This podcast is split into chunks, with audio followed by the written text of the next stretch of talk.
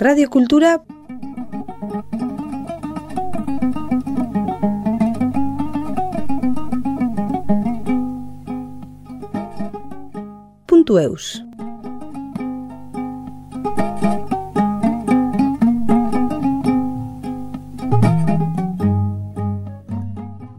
Pierre Adam est le fondateur de l'association Africa qui mêle rencontres et couture entre le Pays basque, l'Afrique et l'Asie. En effet, l'association produit des vêtements équitables, commercialisés sous la marque Justesse, fabriqués en circuit court dans une démarche éco-responsable par des ateliers au Sénégal, Bangladesh et le Pays basque. Pierre et Isabelle, couturières de la marque, sont venus nous rencontrer pour nous présenter l'association et ses différentes actions farfelues.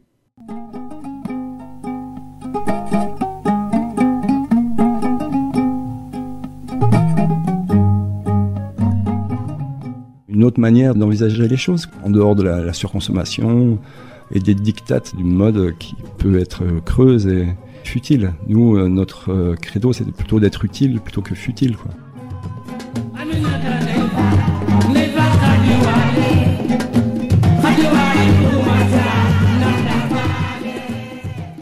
Bonjour, moi je suis euh, Pierre Adam. Je suis coordinateur de projet au sein de l'association Africa et euh, fondateur de cette structure. Je suis euh, basco-comtois parce que je suis originaire de Besançon, en Franche-Comté, mais euh, voilà, ça fait plus d'une vingtaine d'années que je vis désormais par ici. C'est les études qui m'y ont amené pour finir mon cursus scolaire dans le management de projets dans les sports de glisse. Et c'est à travers cette année-là que j'ai eu l'idée de fonder Africa pour lancer une marque d'afro-surfwear pour euh, cadrer avec euh, les sports alternatifs, mais aussi un esprit alternatif en proposant voilà, une mode qui soit juste euh, et solidaire, en travaillant à la base avec des coopératives au, Sénégal. Donc depuis 2003, je me donne corps et âme à cette activité.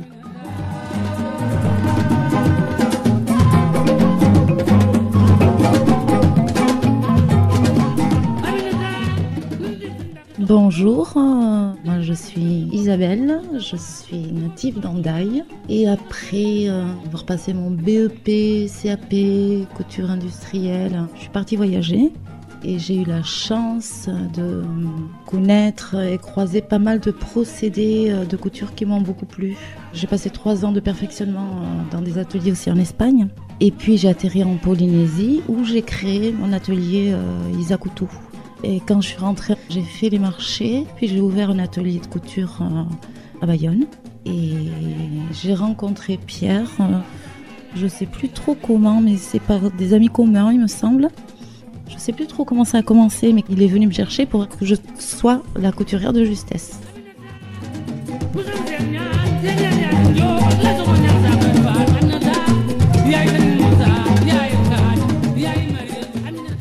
Africa, c'est euh, déjà un acronyme, c'est euh, pour euh, Ambitious Freak Association, c'est en français dans le texte une association ambitieuse et farfelue. Ambitieuse parce que on souhaite parfaire le monde plutôt que de le refaire. Il a des bons côtés aussi et on est là pour les montrer à travers des créations textiles pour montrer que voilà ce monde solidaire, soucieux de la nature et des gens existe réellement ambitieux parce que voilà, on souhaite développer euh, justement ce mouvement-là et que ça sorte des alternatives, mais il y a vraiment une norme. Et puis association parce que euh, il y a une volonté de rencontrer, d'associer euh, les matières, mais aussi les personnes. Donc en travaillant avec que ce soit des ateliers au Sénégal où ça a commencé initialement, mais après aussi de fil en aiguille, ça s'est étendu à, d'autres zones, avec ISA notamment ici à Bayonne ou avec d'autres ateliers au Bangladesh où Là, l'idée, c'est d'utiliser vraiment l'économie comme euh, un levier de développement et qui soit au service vraiment des personnes qui œuvrent à, ces productions.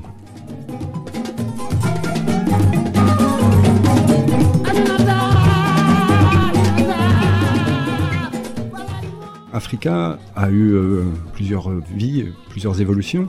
Ça a commencé initialement euh, en mode vraiment l'achat et euh, freestyle où euh, il n'y avait aucun statut euh, légal. C'était vraiment pour, à la fin de mes études, avec un, collègue de ma promo, voir si on pouvait envisager d'en faire une activité. Et donc après une saison, on s'est dit que ça valait la peine.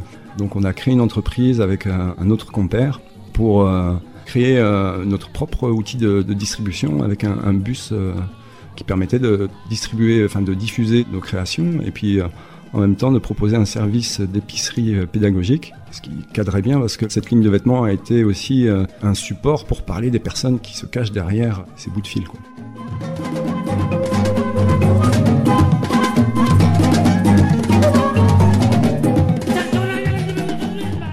Après quelques années de bus, euh, Africa est devenu une association parce que euh, notre bus était euh, un peu une entreprise à but non lucratif, donc euh, le statut associatif convenait davantage.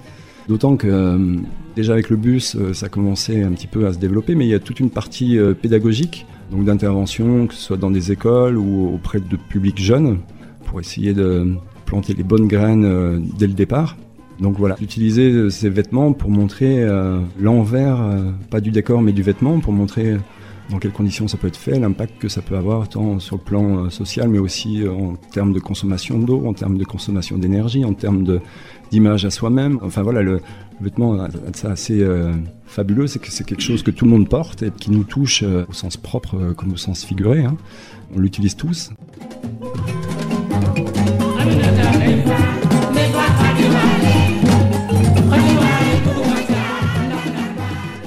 Dans Africa, il y a trois volets. Le premier, historiquement, c'est de créer des vêtements qui soient originaux, où on mêle, euh, comme je disais, les tissus, mais aussi les cultures. On utilise euh, les tissages traditionnels du Sénégal ou les wax qui sont euh, typiques d'Afrique, et en faisant un, mélange de cultures et de styles. Donc il y a tout ce volet-là qui se fait sous la marque Justesse, parce que notre réseau s'est développé au-delà des frontières du Sénégal. Et en travaillant avec des ateliers ici au Pays Basque ou euh, au Bangladesh, ça nous donnait plus de sens d'étiqueter ça euh, sous euh, le label Justesse que Juste Africa.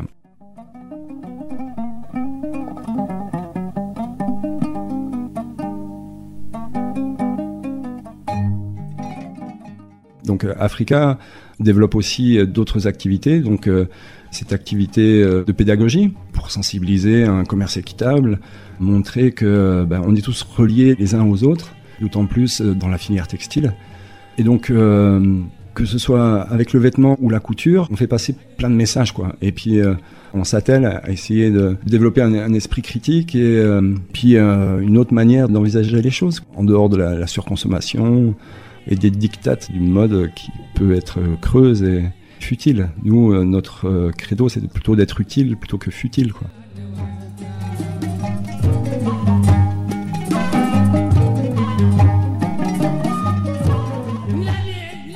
Et le dernier volet d'Africa, c'est euh, toute cette partie de, solidarité internationale où euh, on s'est débrouillé pour euh, lever des fonds, pour financer des formations, pour réaménager des ateliers, pour pouvoir récupérer l'eau de pluie ou avoir des machines plus performantes. L'idée aussi, c'est pas faire le néocoloniste en amenant nos bonnes idées, et, nos outils, mais de plus en plus, on invite nos partenaires à venir ici en Europe pour euh, qu'on puisse aussi bénéficier de leur sagesse, de leur euh, vision de, la vie, et que voilà, ce soit des échanges vraiment euh, réciproques, quoi, ce soit pas juste nous qui voyageons.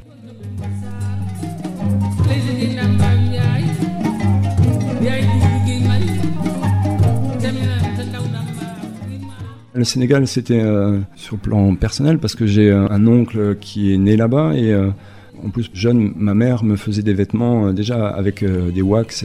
J'adorais, euh, ces tissus bariolés et très graphiques.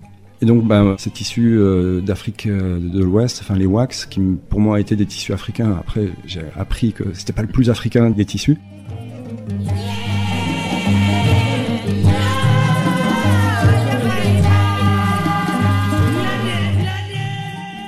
J'avais euh, eu l'occasion de, voyager à droite à gauche, euh, et notamment euh, en Afrique, mais là plus sur la partie Niger et Libye. Mais le Sénégal, calait bien aussi avec euh, mes passions, où euh, c'est une destination de surf rêvé. Donc c'était l'idée de joindre l'utile à l'agréable et d'aller euh, créer des vêtements tout en étant proche d'un pur spot de surf. C'est comme ça que ça a commencé. Donc on est parti avec mon collègue à l'époque en sortant de notre master de sport de glisse pour se lancer dans ce projet-là avec en poche une adresse d'un tailleur sénégalais. Et c'est sur place qu'on a rencontré ensuite une coopérative qui cadrait vraiment avec euh, notre euh, idée de développer cet artisanat.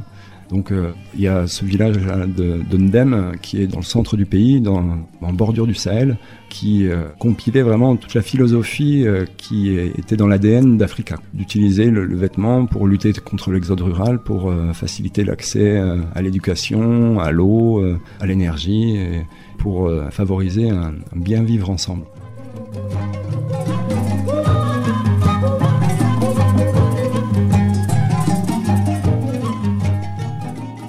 J'ai commencé par coudre donc euh, pour la marque Justesse des petites poches, des épaulettes sur des t-shirts, euh, faire des rajouts africains en fait sur des supports euh, qui viennent donc du Bangladesh. Voilà, on trouvait que c'était très complémentaire. Ma façon d'aborder les chutes de tissu, ça pouvait amener encore un plus à Africa. Et du coup, ben, on a testé euh, l'année dernière euh, ces ateliers pédagogiques euh, au sein d'EDF ensemble, puisque Pierre les donnait jusque-là seul. Et il s'est dit que peut-être une couturière professionnelle pouvait amener un plus.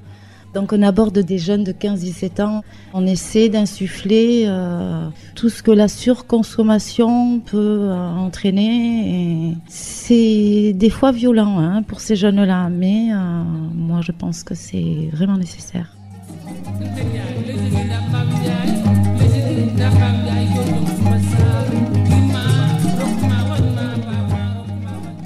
À la base, moi, je voulais faire un journal des bonnes nouvelles, enfin un magazine un peu hybride et transversale qui euh, aborde autant les sports de plein air qui évoluent dans la nature, donc où on est censé se dire qu'ils sont euh, respectueux de ce cadre-là.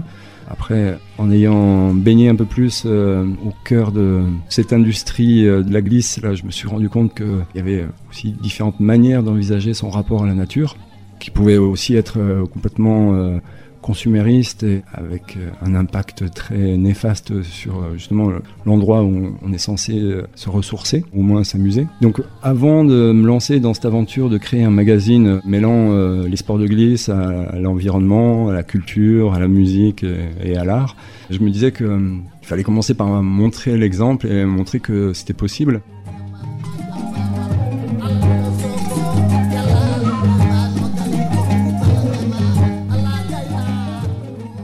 J'avais déjà mis un pied euh, sur le continent africain euh, quelques années auparavant et je trouvais que ces tissus concordaient bien à l'esprit surf que je me faisais, dans l'esprit du soul surfer ou voilà, vraiment ce surfeur euh, qu'on voit avec sa guitare après sa session sur la plage, qu'on voit de moins en moins. Hein.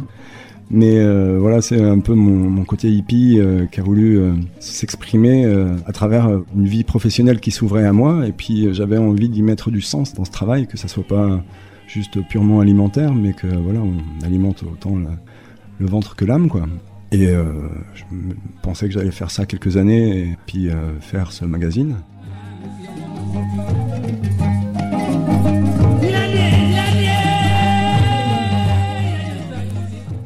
Moi, je voulais être une grande styliste. Vu que mes parents n'avaient pas les moyens, j'ai été par défaut euh, à qui était euh, l'ancêtre de Ramiro Arouet à Saint-Jean-de-Luz. Je faisais déjà à mon goût avec ce que j'avais, c'est-à-dire par manque de moyens, parce que mon père était artisan et on a toujours manqué de moyens. Je me bidouillais déjà mes fringues pour avoir euh, mon look à moi, quoi. Donc euh, j'ai eu mon BEP vente retouche et mon CAP couture industrielle qui est très très complémentaire vraiment. L'année où euh, justement l'usine Quicksilver ouvrait à Saint-Jean-de-Luz. Et ça a été la débandade parce que tout, on a voulu rentrer là-dedans. Et oh combien je remercie le ciel de ne pas être passé par là.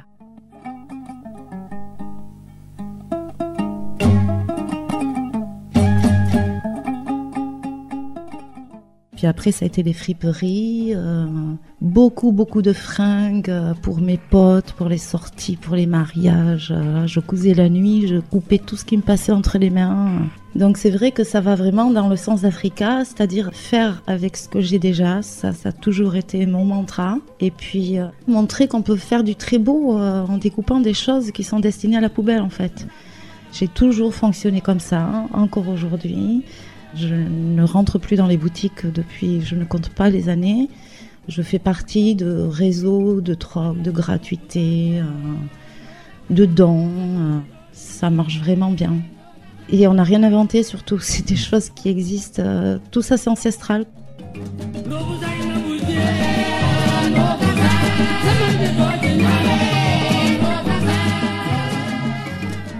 J'ai eu la curiosité euh, d'aller voir un peu comment ça se passait ailleurs, toute seule, avec mon sac à dos, tout le temps. Parce que j'ai fait des tests à plusieurs, hein. je suis repartie toute seule. C'est pas le même voyage. Et puis euh, voir les gens euh, qui font des choses simples, qui sont très parlantes en fait. Et ça rejoignait ma vision de faire avec ce qu'on a. Je me suis trouvée chez moi dans beaucoup d'endroits que ce soit au Mexique ou en Polynésie, euh, vraiment, je me sentais chez moi. Donc c'est vrai que du coup, euh, moi, ça m'a permis de me sentir euh, universelle, c'est très important. En ayant la chance d'être basque, parce que c'est toujours ce que je me suis dit, je rentre avec joie parce que je rentre là où je rentre. Sinon, je pense que je serais pas rentrée. Et ça, c'est une grande chance qu'on a, quoi. Voilà. Et puis le fait de voir tous ces procédés de couture, où les femmes euh, font sans compter, sans compter, avec le sourire, en chantant. Ça remet les pendules à l'heure, euh, voilà quoi.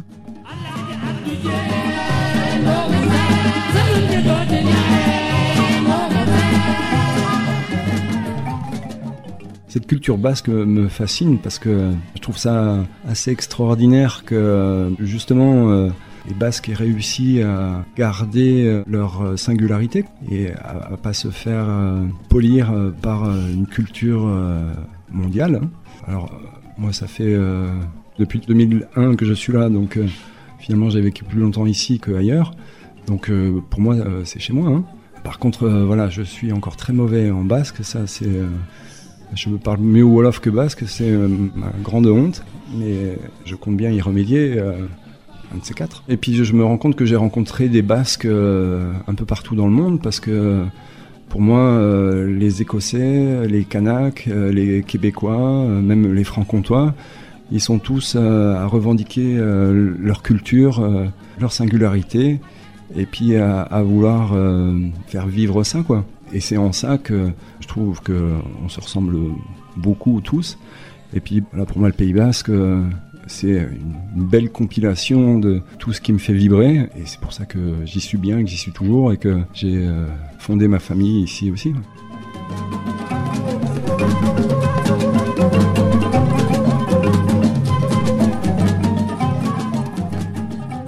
Ma mère nous a pas transmis le basque. Ça, c'est vraiment un regret. Mon père nous a transmis l'espagnol. Hein. Mais euh, j'ai tenté à plusieurs reprises. Je tenterai encore, je pense. Mais euh, voilà, il n'est jamais trop tard. Et euh, moi, c'est en Polynésie que vraiment, je me suis dit, il n'y a pas de hasard si quand même je suis ici. Parce que c'est des cousins très proches, vraiment. Il y a plein de mots. C'est des mots basques. La première fois que j'ai entendu un rock polynésien, je fermais les yeux, j'étais dans un bled paumé au fin fond du Pays Basque. C'était du rock basque. Il y a des maïtés, il y a des... C'est incroyable, quoi. Donc voilà, on est vraiment tous reliés, ça c'est clair. Hein.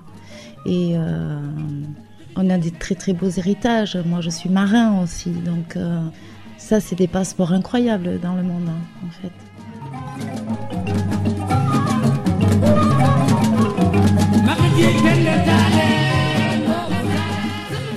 Radio Cultura